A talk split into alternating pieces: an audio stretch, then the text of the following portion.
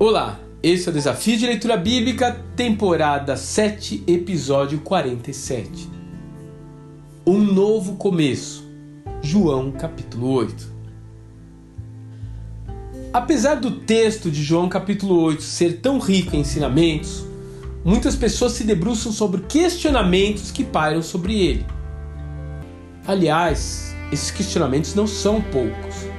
Um deles diz respeito ao que o mestre teria escrito na areia. Uma possibilidade, conforme afirmam um ou dois manuscritos antigos que contêm essa parte do Evangelho de João, seria a de que ele escrevera os pecados de cada um dos acusadores presentes. Uma outra teoria interessante é de que ele estaria escrevendo os nomes dos mestres da lei que ali estavam, fazendo uma referência à profecia: Ó Senhor, esperança de Israel, Todos que te abandonarem sofrerão vergonha. Aqueles que se desviarem de ti terão seus nomes escritos no pó, pois abandonaram o Senhor, a fonte de água viva. Conforme Jeremias capítulo 17, verso 13. Outros, por outro lado, fazem uma conexão com o fato de a mulher ter sido trazida sozinha ao julgamento por um crime de adultério. E Jesus então teria escrito o nome do homem que havia se deitado com ela supostamente alguém importante a quem os judeus estavam acobertando.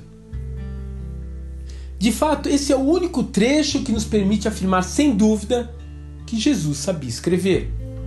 Ainda assim, provavelmente jamais descobriremos qual a intenção do mestre ao agir dessa forma. Afinal, não era usual ao judeu escrever na terra. Há, porém, no texto um detalhe mais palpável do que o conteúdo dos seus escritos a postura de Jesus. Ele estava sentado, como costumavam ficar os rabinos quando estavam ensinando. Os fariseus, sem cerimônia, o interromperam e introduziram a mulher no meio da roda de discussão para lhe pedir um veredito. O mestre aumenta a tensão do momento, escrevendo distraidamente no chão, aparentemente ignorando-os. Então, visto que continuavam a interrogá-lo, ele se levantou e lhes disse: Se algum de vocês estiver sem pecado, seja o primeiro a tirar pedra nela. João capítulo 8, verso 7. Jesus se levantou e se interpôs entre os acusadores e a pecadora. Ele se colocou como um escudo na frente da ré que estava em vias de ser apedrejada. A seguir, ele fitou diretamente no rosto de cada um daqueles religiosos. Lançou um olhar tão cheio de autoridade e santidade que os desmascarou.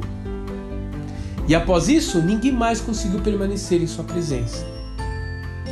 Você tem sofrido acusações, sentimento de culpa e baixa autoestima? Chegue mais perto do Salvador.